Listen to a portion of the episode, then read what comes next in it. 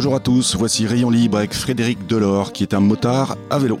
Vous êtes bien sur Cause Commune, la voie des possibles. Vous êtes sur 93.1 FM. Vous pouvez aussi évidemment nous écouter sur internet cause-commune.fm. Rayon libre, 30 minutes toutes les semaines, du vélo à la radio, la place du vélo dans notre société, dans nos villes, dans nos campagnes et même dans nos vies. Au micro, Jérôme Sorel. Au montage, ce sera soit Stéphane Dujardin, soit Olivier Gréco. En tout cas, merci à eux deux. Abel Guggenheim, comme d'habitude, viendra conclure cette émission avec sa chronique hebdomadaire. Merci à lui également. Auditeur, auditrice, une suggestion, une remarque, une envie d'échanger, de râler, une envie de nous dire la, vie, belle vie que vous avez avec votre vélo, appelez-nous ou contactez-nous par euh, email. Réduire la place de la voiture, moins utiliser la voiture, la voiture, la voiture, la voiture. La voiture est souvent désignée par les politiques publiques comme le nouveau mal de nos vies, le truc à bannir.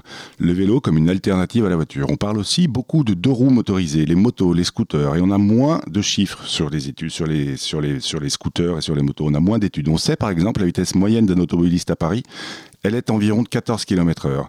La vitesse moyenne d'un motard, eh ben on ne sait pas.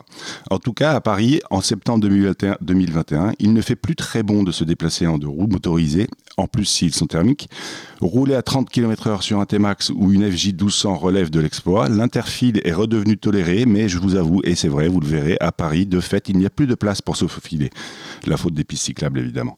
Se garer, idem, longtemps toléré n'importe où sur les trottoirs, donc les machines devront dès janvier 2002, 2022 s'acquitter d'un droit de stationnement, qu'il soit parqué sur un emplacement de roues ou un emplacement voiture. Et c'est déjà direction la fourrière ou la grosse prune si votre engin est garé sur le trottoir. Pour faire simple, le tarif horaire est le tarif pour les voitures divisé par deux. Alors quand elle est parquée, l'emprise au sol d'une moto est en moyenne 4 ou 5 fois plus réduite que celle d'une voiture. Nombreux seront les motards à se faire avoir, à avoir le poids de l'habitude, comme aujourd'hui les hommes automobilistes se font flasher. Comme d'habitude, comme toujours, le monde se divise en deux catégories, mon cher Touko. Ceux qui râlent et se font souvent avoir malgré eux en toute bonne foi ou pas, et ceux qui s'adaptent. Frédéric, lui, a choisi de s'adapter. C'est un futur ancien motard, c'est même déjà un cycliste. Je l'ai vu arriver sur son beau Véligo. Il s'apprête à se déplacer à vélo quotidien, donc il le fait déjà. Voyons avec lui si c'est si difficile de d'abandonner son deux roues motorisé et de se mettre au vélo. Et sa virilité, hein, est-ce qu'elle en a pris un coup quand il s'est mis au vélo? Bonjour Frédéric. Bonjour, Jérôme. Merci beaucoup d'être euh, venu euh, parler avec nous aujourd'hui au micro. Euh, allez, je vous pose cette question. Donc, je viens de le dire. Vous êtes venu comment aujourd'hui? Vous êtes venu à vélo hein? Avec un Véligo, ouais. Ouais. Vous avez respecté la vitesse? Des 30 km/h Ouais. Bon, c'est pas très compliqué avec un vélo. Est-ce que vous avez l'impression d'avoir perdu du temps en venant en vélo plutôt qu'en deux roues motorisées Alors, pour avoir habité dans le coin, euh, maintenant qu'ils ont rajouté la grosse piste cyclable au milieu, pas du tout. Pas du tout. Et avant de parler de votre nouvelle vie de cycliste, je voudrais que nous parlions moto, gros cylindre. Donc, racontez-nous euh, ce que vous, comment vous vous déplaciez avant de choisir le Véligo. Alors, moi, je suis un motard récent. Il n'y a que le. Je me suis mis au deux motorisé à cause du travail en fait. J'avais n'avais pas d'appétence pour le sujet. J'ai eu un scooter, un 50 cm3, parce que je devais me déplacer entre des bars. Donc le plus rapidement possible.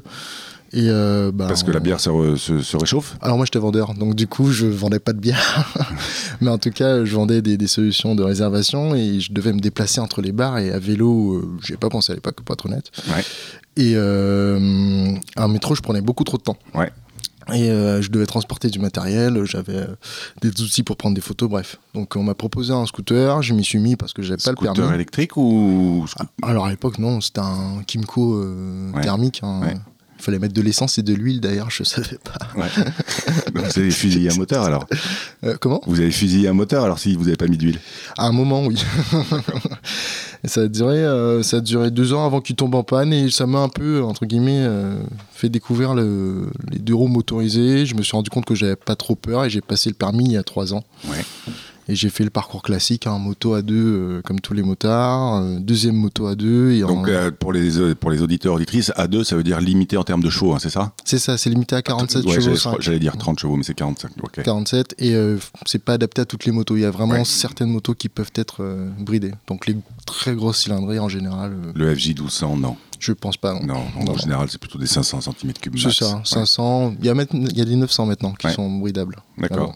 Donc, euh, vous avez été donc, euh, vous avez eu et motard pendant 3 ans avec des motos bridées, euh, mais malgré tout des, des, belles machines.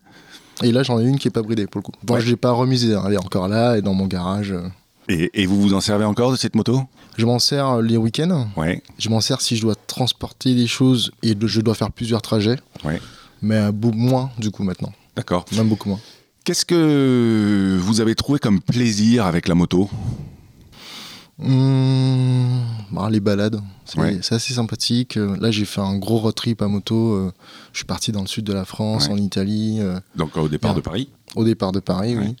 Donc j'ai toujours trouvé ça sympa. Bon, les potes aussi qu'on se fait avec la moto, hein, il y a toujours des gens qui sont prêts à aller se balader, euh, des gens qui aiment la moto. C'est un univers assez sympa. Ouais, ouais, ouais. Il y a une vraie, c'est une vraie communauté aussi. Hein, et puis c'est euh, assez finalement assez facile de rencontrer des motards et des passionnés aussi. Exactement. Vous, diriez que vous êtes passionné par la moto ou pas? Bah, je me suis pris au jeu. J'aime beaucoup, bah, j'aime beaucoup ma moto. Euh, j'aime bien. J'aime bien l'objet en tant que tel. Hein. C'est un, outil technique. Je peux vous demander ce que vous avez aujourd'hui J'ai une F900 XR, c'est une BMW un petit trail sportif. Euh. Donc voilà, c'est une moto que j'aime bien. De manière générale. Et quand vous êtes parti en road trip, c'est mmh. euh, pareil avec euh, toute votre maison sur la, sur la moto Enfin, votre maison en tout cas en camping, quoi Ou, ou vous étiez équipé avec les sacoches, etc. Alors moi j'ai deux petites valises, un top case. C'est dur de. C'est comme le vélo, on peut pas prendre beaucoup de choses, mais on peut prendre l'équivalent de 70 litres. Donc c'est quand même pas trop mal. Hein. Pour, pour deux semaines, on a de quoi on a de quoi tenir. On a de quoi tenir très largement, oui. Et, qu'est-ce que vous aimez aussi comme sensation? Vous parliez de, de rencontres, mais est-ce qu'il y a des sensations que, vous appréciez sur votre moto? Bon, On va pas se mentir, l'accélération est sympathique. Je pense que la première fois qu'on accélère avec une moto, on sent que c'est euh, quelque chose. Quoi. Ouais. On n'est pas comme dans la voiture où on, est, on a le, pare-brise, on est, on est dans un confort particulier, on est avec la force des éléments qui frappe, on est en prise, son casque. On, est, en prise avec les éléments. Exactement. Donc, euh, c'est comme le vélo en fait. C'est juste que c'est beaucoup plus rapide d'un coup. La sensation d'accélération est très différente pour ceux qui en ont jamais fait. Et donc ça veut dire qu'aujourd'hui, dans votre euh, quotidien ou dans votre garage, il y a un Véligo qui cohabite avec une moto. Alors pour le coup, la moto est un peu plus loin de chez moi, mais oui, oui. Mais, bon, enfin, vous possédez, vous possédez la moto et vous, vous louez un Véligo. C'est ça. Euh, vous la conduisez un peu de temps en temps dans Paris, votre moto, ou quasiment jamais? Euh, Si, si, en fait. Euh, déjà, le, comme je disais, le week-end, quand j'ai plusieurs trajets à faire, euh, je continue à prendre la moto, parce que j'apprends moi. Quand je, dois, quand je suis à deux avec ma copine, je prends la moto aussi, parce que c'est plus simple. Voilà. D'accord. Et alors, vous, quand est-ce que vous vous êtes mis, vous vous êtes inscrit pour apprendre un Véligo? Quel a été l'élément déclencheur? Le premier, Il y a plusieurs points. Le premier, c'est que le fait que ça existe comme service. Ouais. Euh, ça a été un élément déclencheur. un élément le... déclencheur. Le fait que ma propre entreprise euh, utilise le forfait mobilité, donc on a la capacité de se faire rembourser le Véligo, donc ça permet vraiment de tester, voir si c'est intéressant. Mm. Euh, ça a été le deuxième élément déclencheur. Et le troisième, on va pas se mentir, le, non, ne, nous mentons pas. disons, nous la, la difficulté de se, de se déplacer maintenant en moto. Ouais. les, rues, les rues, comme l'a dit, sont beaucoup plus petites. Il y a plus de place pour d'autres moyens de transport. Beaucoup de travaux aussi. Et aussi des contrôles. En fait, il y en a vraiment beaucoup, beaucoup sur mon trajet. Et on n'est pas à l'abri une fois de faire une bêtise. Euh, donc je sers mon permis, donc euh, voilà. Vous vous êtes fait euh, attraper à, en excès de vitesse Vous avez le droit, moi ça m'est arrivé. Hein. Euh, moi j'aime pour le coup. Donc j'ai encore tous mes points de permis. C'est peut-être un point que je juge plus, mais j'ai pas très bien compris pourquoi. Mais c'était certainement l'excès de vitesse. non, non, c'était un excès de vitesse, mais il y a très longtemps. Mais depuis, je me tiens un carreau. Pas de souci. Et, c'est, et, et, donc, vous êtes sur un Véligo depuis combien de temps? Je l'ai eu après vacances, début août. Début donc Le 6 août ou 8 août, je crois. Ouais. Et euh, il a 500 bornes maintenant. D'accord. Et, donc, c'est un, outil, de, un moyen de locomotion de votre quotidien. Donc, vous allez toujours de bar en bar aujourd'hui ou vous avez changé de métier Plus du tout, j'ai changé de métier. Donc, maintenant, j'ai un trajet qui est beaucoup plus simple. Je vais d'un point A à un point B. et vous êtes sédentaire. Donc, vous avez une. Ouais. Euh, je peux vous demander votre trajet? Sans, être précis sur l'adresse et l'adresse. Hein, je suis Boulogne. Euh, Boulogne-Billancourt. Boulogne-Billancourt et je vais jusqu'au 9e. Ouais. Quasiment en dessous de Pigalle. Ouais. Euh, Donc c'est les quais, les quais de Seine Je fais tous les quais de Seine, la piste d'Arène, place de la Concorde. Et place de l'Opéra qui est un vrai hachoir. Ouais. Et euh, j'arrive à, j'arrive à peu près au sud de Pigalle. ça me prend 35, 40 minutes à peu près. Et est-ce que ça vous est arrivé de faire ce même trajet avec votre moto? Ça oui, là, cette semaine, j'ai dû le faire parce que. Pour des raisons, ouais, pratiques. Et euh, oui, je le fais aussi. Et ça prend à peu près le même temps Alors, moi, le problème, c'est que je ne subis pas les 30 km/h sur mon trajet, puisque tout le. L'entrée dans Paris, enfin, Georges Pompidou jusqu'à Place de la Concorde, c'est une voie 50. Et les 30 km/h, du coup, c'est après Place de la Concorde. Donc, c'est à peu près pareil, sachant que c'est pas très, euh, pas très respecté en général. Enfin, bah, de manière générale. Oui, oui, mais ceci dit, euh, je pense qu'il va y avoir des, des, des, flashs et des, radars et que. Non, ouais, certainement. Donc, euh, que si vous comparez aujourd'hui, vous mettez à peu près le même temps euh, en deux roues motorisées et en vélo pour faire Boulogne-Billancourt le 9e. Je suis légèrement plus rapide à moto, mais ça se joue sur peut-être 5-8 minutes. C'est pas, pas, pas énorme. Ouais, ça fait quand même 10% si c'est un trajet qui dure 30, 30, 30 minutes. Ok. On va, alors c'est l'heure de noter dans vos agendas, chers auditeurs, chères auditrices, pour aller tourner les guibolles. Ça se passe dans le berceau de la marque Look, c'est dans la Nièvre, pour tous les passionnés et pratiquants de cyclisme avec la Look Gravel, le 26 septembre 2021. Les détails pour y participer seront évidemment mis dans l'affiche. Il y a aussi cette semaine, la semaine du 20 au 25 septembre, le challenge de, le challenge, le challenge de la mobilité des Hauts-de-France. Pareil, on mettra le lien sur la fiche de l'émission. Et puis les 20 et 21 septembre, donc aujourd'hui, le Bike to Work au pied de la Grande Arche à la Défense. Deux jours pour un salon pour essayer de trouver votre nouveau vélo ou peut-être votre nouvelle trottinette. Frédéric, on va écouter ça. C'est un single qui est sorti en janvier 2021. Le titre s'appelle Monde Nouveau, qui est proposé par Feu Chatterton. Monde Nouveau, on en rêvait tous. C'est ce que dit la chanson. Allez, Stéphane, vas-y, tu peux nous envoyer cela. Un vent, un grand vent nouveau souffle sur le pays, très chaudement. Dans un bain, un bain de foule à moitié. On se mouillait mollement la glace fondait dans les spritz, c'était à n'y comprendre rien. Tout le monde se plaignait en ville du climat subsaharien. On n'avait pas le moral, mais l'on répondait bien à tous les mots, les traits d'esprit du serveur central.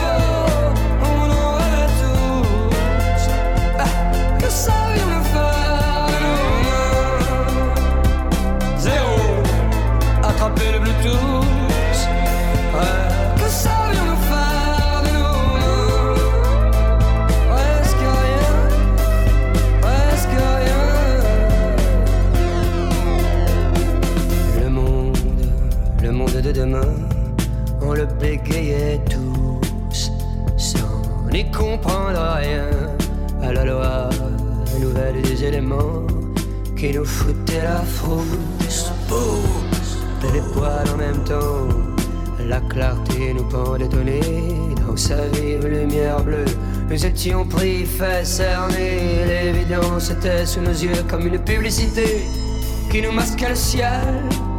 Des millions de pixels pleuvaient sur le serveur central.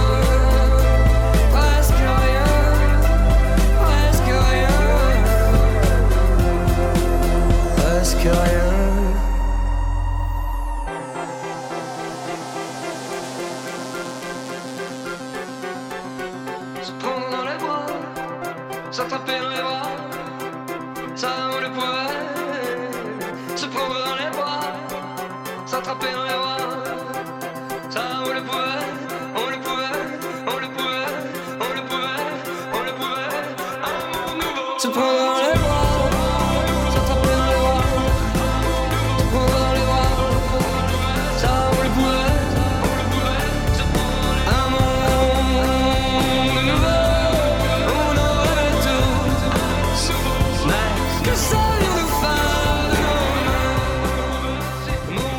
C'était Feu Chatterton, Monde Nouveau, Monde Nouveau, on en rêvait tous, mais que savions-nous faire de nos mains? Je ne sais pas ce qu'on sait faire de nos mains, mais ce que Frédéric Delors sait, c'est faire, en tout cas, lui, avec ses pieds, c'est pédaler. Euh, vous écoutez Rayon Libre, vous êtes bien sur Cause Commune 93.1. Frédéric a abandonné sa moto, même s'il l'a gardée, pour se mettre au vélo au quotidien, pour aller au boulot. Parlons de son vélo et de sa vie à vélo. Donc on l'a vu en gros hein, au quotidien, vous roulez euh, ouais, une vingtaine de kilomètres, ça doit être ça. Euh, je pense Boulogne. Aller-retour. Ouais, c'est ça après, je pense que la quantité de kilomètres n'est pas le seul critère, euh, parce que c'est pareil, parfois 20 km à vélo sont plus faciles et plus agréables que 8. Là, vous avez plutôt un, un trajet agréable à vélo sur les quais de Seine, Attends, sur les quais de même s'il faut passer par la place de l'Opéra. Euh, donc votre vélo, c'est un Véligo. Vous me disiez tout à l'heure, enfin, ça a été un élément déclencheur le fait que ce service arrive. En fait, j'avais déjà un vélo, j'avais un vélo Décathlon. Euh, j'ai testé quelques fois le trajet, parce que euh, il faut avouer, le, le trajet est plutôt agréable. Piste Ouais. cyclable, surtout Boulogne. Euh, on traverse euh, la piste de la Reine qui est très sympathique sous les arbres. Ouais. Franchement, c'est sympa, mais c'était assez long en vélo mécanique. Moi, je transpire très très vite. Ouais. Et on m'a dit au début, bah, écoute, manage ton effort. quand tu arrives plus près du boulot, tu ralentis. Pour, voilà. Sauf que du coup, le trajet était très très long. C'était 45-50 minutes. Ça, avait, ça valait pas le coup, en vrai. Ouais. Euh, donc du coup, j'ai laissé tomber, j'ai repris la moto, je faisais des fois le métro, mais je, gardais la moto. Et après, quand le Véligo, on nous a dit, bah, c'est pris en charge par la boîte, là j'ai testé le Véligo et là c'est 25 minutes, enfin c'est pas 25, c'est 30 minutes, 40 minutes maximum. Ouais. Et c'est très agréable et j'arrive frais, euh, Frais comme un gardon frais comme un gardon. et non pas fumé, fumé comme un saumon. c'est ça. Euh, qu'est-ce que vous trouvez agréable au-delà du. bah Alors, oui, il y a une assistance électrique, mais qu'est-ce que, est-ce que vous, vos trajets ont une saveur par- différente quand vous êtes à vélo par rapport à la moto? Non, moi, je- j'allais dire, c'est une- différent par rapport au transport en commun. Ouais. Le fait d'être enfermé en sous-sol, à titre personnel, je supporte pas vraiment. Je- J'ai vraiment du mal. Donc, du coup, euh, comme la moto, je suis à l'air libre. Je dirais Ouais. que la différence à vélo, c'est que je n'ai pas à mettre tout l'équipement. Ouais. À mettre le casque, le blouson, euh, les bottes. Ouais, parce qu'au quotidien, à moto, vous mettez, vous vous équipez comme un motard. Oui, il n'y a Ouais. que le pantalon que je ne mets pas tout le temps, peut-être pas tout le temps les bottes, mais au moins blouson, airbag, casque, gants. Enfin, mine de rien, c'est un- petit peu de temps. Ouais. Alors que là, sur votre vélo, vous mettez ni casque, ni gants. Je devrais mettre un casque, mais j'ai j'ai pas, j'ai- j'ai pas acheté. Oui, après, c'est d'abord, c'est pas obligatoire, ce qui est plutôt une bonne chose. Euh, mais c'est vrai que le- souvent, ceux qui font de la moto, euh, sur un vélo, ils, ils sont. Enfin, il y a une sorte de, de culture du casque. Donc vous, vous n'avez pas de casque, vous n'avez pas de gants. Vous, vous êtes équipé un peu ou pas du tout? Après, votre vélo, vous l'avez depuis le mois d'août. Donc, euh, Non, j'ai comment allez-vous appréhender la pluie, par exemple? Vous avez un pantalon de pluie pour la moto? J'ai un pantalon de pluie pour la moto que je vais réutiliser pour le vélo. Ouais. J'ai un, je l'ai là, j'ai un coupe-vent euh, D4 aussi. Ouais. Et quand il fera froid, je ferai comme ça moto, bah, je m'équipe. Je, je pense pas que ça posera plus de problèmes. J'ai déjà fait quand j'étais plus jeune.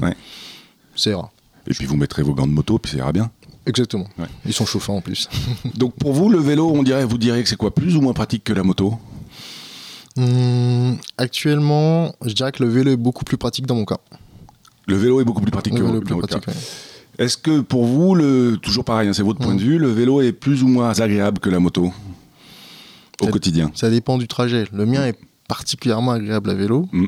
Euh, dans d'autres cas, des gens qui arrivent par la porte de Montreux ou je sais pas de Versailles, peut-être qu'ils diront que c'est pas c'est pas plus agréable à vélo. Euh, mais dans mon cas, c'est plus agréable.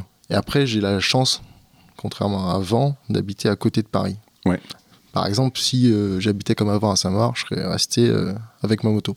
Pourtant, Saint-Maur, alors Saint-Maur 9e, je pense que la distance n'est pas beaucoup plus longue qu'un Boulogne-Billancourt Ah, si, euh, si, Saint-Maur. Si, long. Boulogne-Billancourt Paris. Saint-Maur-des-Fossés, hein, pas euh, Saint-Maur dans le 11e. Oui, oui, mais Saint-Maur-des-Fossés, c'est c'est quoi c'est- ça, ça, ça double la distance? C'est du côté de Vincennes, hein, ça Euh, En fait, à, moto, c'est pas long, c'est 10-11 km comme Boulogne. Ouais. Mais par contre, à vélo, il faut faire le tour. Et euh, là, on n'est plus sur 11 km. on est sur un trajet d'une heure, j'avais regardé. Ouais. C'est beaucoup. Enfin, Oui, oui. objectivement, c'est beaucoup trop long. C'est-à-dire, en RER A, je le ferai en 45 minutes. Avec la moto, je le fais en une demi-heure. Ouais. À vélo, je ferai pas une heure. Surtout pas en hiver. Euh, et selon vous, mais vous avez déjà un peu euh, Mm. répondu à la question euh, quand on parle d'équipement, le vélo, c'est plus ou moins dangereux que la moto? C'est compliqué. Ma, ma copine fait aussi du vélo. Euh, des fois, je vais en peur quand je la vois pédaler parce qu'il Ouais. fait pas attention à certaines choses auxquelles je fais attention. Et euh, c'est moins dangereux dans le sens où on va moins vite. Enfin, il y a moins Mm. de chances. Mais après, on a les mêmes risques à moto, c'est-à-dire les automobilistes, les scooters ou Mm. n'importe quoi. Les gens font pas gaffe de manière générale. D'autres vélos ne font pas gaffe. Euh, et donc, du coup, on n'est pas à l'abri de, se- Ouais. de se prendre un choc. Et il y a certains endroits où on a un différentiel de vitesse avec les autres véhicules qui est beaucoup trop élevé. Enfin, chaque matin, quand j'arrive devant les Galeries Lafayette que je dois traverser euh, pour rejoindre la piste cyclable Ouais. qui est du mauvais côté en plus. J'ai rue Lafayette, là, par là-bas, là. Exactement. Enfin, j'ai une peur bleue, quoi. C'est- Il suffit qu'il y en ait un qui accélère, qui soit pressé de, de rejoindre l'autre truc, qui me, découpe. Ouais. Euh, vous êtes motard. Est-ce que vous pensez à des équipements que l'on trouve sur une moto que l'on n'a pas sur son vélo et qui, pour vous, à vos yeux, seraient importants? Alors, je parle pas du casque, hein, mais je parle par exemple de rétroviseur. Alors, je sais qu'en moto, en moto, on a les yeux rivés dessus, euh, alors qu'à vélo, je pense que, enfin, je, je, constate moi que, euh, en général, même si je veux pas faire de généralité, le rétroviseur, j'ai l'impression que les cyclistes qui l'ont, ils se servent pour ajuster le casque le matin et puis euh, se recoiffer une fois arrivé, mais après, ils oublient complètement de regarder dedans. Donc, vous voyez, euh, rétroviseur, euh, clignotant, avertisseur sonore efficace. Est-ce qu'il y a des choses que d'un équipement qui est obligatoire sur une moto qu'on n'a pas sur le vélo et, de par votre expérience, vous dites quand même, ce serait pas mal. Par exemple, le rétroviseur. Alors, je dirais le rétroviseur, du coup, mais le clignot, pour le côté pratique, parce que tendre le bras, bon, ça va deux secondes. Et euh, des bons freins. En, vrai, la, différence entre les freins euh, du Véligo et les freins de mon vélo d'avant, je, je, la sens en fait. Je pense qu'on devrait peut-être imposer euh, les freins à disque. Bon, c'est peut-être plus cher, mais je trouve que ça freine beaucoup mieux, c'est beaucoup plus sécur. Véligo, c'est pas des freins à disque, hein, je crois pas. C'est des bah, freins à tambour, mais hydrauliques. Ah d'accord. Bah, pas à tambour, des freins à patins hydrauliques je trouve qu'ils sont beaucoup plus performants que mes anciens freins. Bah parce qu'au fait, la différence, c'est que c'est hydraulique, donc il y a un piston dedans. C'est comme sur votre hmm. moto, et sauf que. Euh, et donc ça se dérègle beaucoup moins, et, et, la, et la, je dirais la, la, pression exercée sur la jante est assez bonne. Euh, il y a une vraie évolution entre des freins mécaniques et des freins hydrauliques. Donc, oui, sur votre Véligo, c'est pas des freins à disque. Donc, donc ne rendons pas obligatoire les freins à disque. On voit mes connaissances en mécanique. Euh, mais non, non, mais c'est intéressant parce que justement, moi je suis assez persuadé qu'un motard, quelqu'un, un motard, quelqu'un qui a un passé de motard euh, acquiert des réflexes qui sont, euh, j'ai presque envie de dire, salutaires sur le vélo, mmh. parce qu'on a l'habitude de jeter un coup d'œil derrière, mmh. parce qu'on a l'habitude de comment se placer sur la route, de euh, prendre sa place. mais oui, par, enfin voilà, vous parlez, vous parlez du rétroviseur, donc c'est quelque chose que vous allez intégrer, que vous allez, vous allez accessoiriser votre votre Véligo ou pas? Mmh, Il faut que j'y réfléchisse, mais je pense que je le ferai, parce que le je pense que ça permet de voir un peu qu'est-ce qui arrive derrière, ce... enfin comme sur la moto en fait, d'être plus serein. Je suis pas toujours serein. Euh, dès que je sors des pistes cyclables, je suis moins serein euh, parce que je vois pas qu'est-ce qui arrive derrière moi. Ouais, d'accord. Donc je mettrai. Vous écoutez de la musique sur votre vélo? Ça, ça me manque, mais j'ai pas, on n'a pas le droit, donc je fais pas. Et ça vous manque parce que vous le faites sur la moto? Sur la moto, oui. D'ailleurs, je comprends pas la règle, mais sur la moto, j'ai mon casque qui a un, comment on dit ça, un... J'oublie le nom, c'est pas des écouteurs, mais c'est un, système Bluetooth. Un système Bluetooth, voilà, qui est intégré à mon casque et ben j'ai pas droit sur le vélo. Après, je peux comprendre peut-être que je serais moins attentif parce que ça bloque vraiment le son, mais mm. euh, je suis pas sûr à 100%. Mais bon, c'est comme ça. C'est comme ça. Quel conseil donneriez-vous aux motards qui sont dans le même cas que vous, à deux doigts de franchir le pas, euh, le cap, mais qui ne le font pas? Hmm. On n'est pas obligé de le faire tout le temps. Ouais. Je pense que quand on parle à certains, j'ai des potes qui font du vélo, t'as l'impression qu'il faut vraiment y aller tout le temps à vélo. Je pense qu'on a le droit de euh, d'alterner. on a le droit? Ouais, je crois. ce serait le premier conseil. Après, d'essayer de ne pas faire le même trajet qu'à moto. Ouais. Parce que ça n'a pas de sens en général. Ouais. être curieux, en fait. Être curieux du truc. On peut, sur le, sur le vélo, on peut faire des. Il y a des contresens cyclables qui sont très. qui sont faisables. Il y a. Le chemin est forcément différent. Je pense que... Et d'ailleurs, euh, je ne sais pas si vous constatez ça aussi, mais le chemin est souvent différent à l'aller qu'au retour. Ça aussi, ça c'est un autre pote qui me l'a dit récemment. Donc je vais l'étudier, j'ai pas encore fait. Ouais. J'ai tendance à faire le même trajet aller-retour alors que je peux faire, je peux gagner du temps en retour. Oui, oui, ou, mm. si, alors c'est marrant parce qu'on parle beaucoup de notion de temps et de temps gagné et temps perdu, mais mais il y a aussi une, question de confort en fait, euh, parce qu'il y a, si vous êtes un peu en horaire décalé le matin mm. et pas le soir ou l'inverse, etc. Au fait, on se rend compte que ouais, le trajet du retour est souvent différent du trajet aller. D'autres conseils pour vos confrères euh, motards? Faut tester. Tester. Euh, tester, c'est le plus simple. C'est comme la moto, euh, on teste et on verra. D'accord. Euh, eh ben super. Est-ce que, alors je posais cette question-là, mais j'ose pas vous la poser. Est-ce que votre virilité a souffert de l'abandon de la moto? Je, je, pas, je comprends pas trop la question. Dans le sens, je pense pas que la moto c'est un objet qui rend plus viril. Ouais. D'ailleurs, je vois pas le lien. Oui, sur les réseaux sociaux, souvent. J'ai jamais compris, honnêtement. Surtout qu'il y a des femmes qui font. Il y a de plus en plus de femmes qui font de la moto. Il y en a plein je, je, comprends pas la question. Vous comprenez pas la question, très bien. Donc j'ai bien fait de pas vous la poser. Euh, est-ce que, pareil, est-ce que aujourd'hui vous, là vous me disiez que vous faites de la moto le week-end, mais est-ce que mhm. votre vélo il vous sert aussi le week-end pour, j'en sais rien, euh, pour des petites courses ou des choses comme ça, ou, finalement euh, vous avez compartimenté entre guillemets votre vie et hmm. l'usage de vos véhicules Je suis pas représentatif parce que le week-end, je suis content de reprendre la moto. Parce que j'aime beaucoup ma moto, du coup, euh, je comprends qu'il faut moins la prendre pour la, en semaine, mais le week-end, ça me fait plaisir de la prendre. Euh, et de l'utiliser. Eh ben, Donc je pense que c'est plus volontaire. Je pourrais, je pense, sur certains trajets, prendre le vélo moi, je le fais pas volontairement. Et eh ben, eh ben voilà, au fait, euh, Frédéric est en train de nous expliquer qu'on n'est pas obligé de se mettre au vélo tous les jours, qu'on n'est pas obligé de jeter sa moto aux orties, qu'on peut faire cohabiter les deux, et puis trouver le meilleur des deux mondes, en fait. C'est ça. Euh, sur ces mots rassurants, nous allons donc rendre l'antenne. Merci beaucoup, Frédéric, pour votre temps. Merci d'être venu nous raconter votre mue, euh, votre transition. Elle devrait, je l'espère, en inspirer quelques-uns et quelques-unes. Comme Carole que je recevais la semaine dernière, vous êtes un bel exemple, comment s'adapter pour éviter de râler, pour embellir son quotidien. C'est le moment donc de la chronique d'Abel Guggenheim. Abel, vas-y, fonce, la piste cyclable est à toi, on t'écoute. La semaine dernière, Jérôme, tu débutais Rayon Libre en expliquant que 15 jours après le passage de presque tout Paris à la vitesse maximum autorisée de 30 km heure, il était un peu tôt pour faire un premier bilan. Trois semaines après le 30 août, je suis plus hardi et je tente d'établir ce bilan.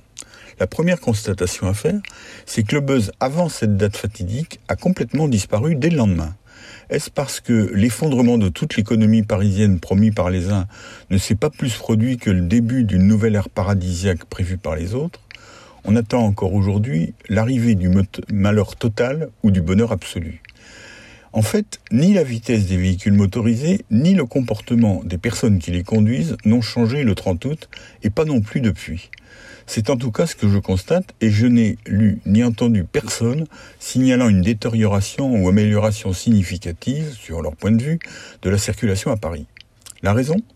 C'est à mon avis surtout que rien ne semble avoir changé sur le terrain.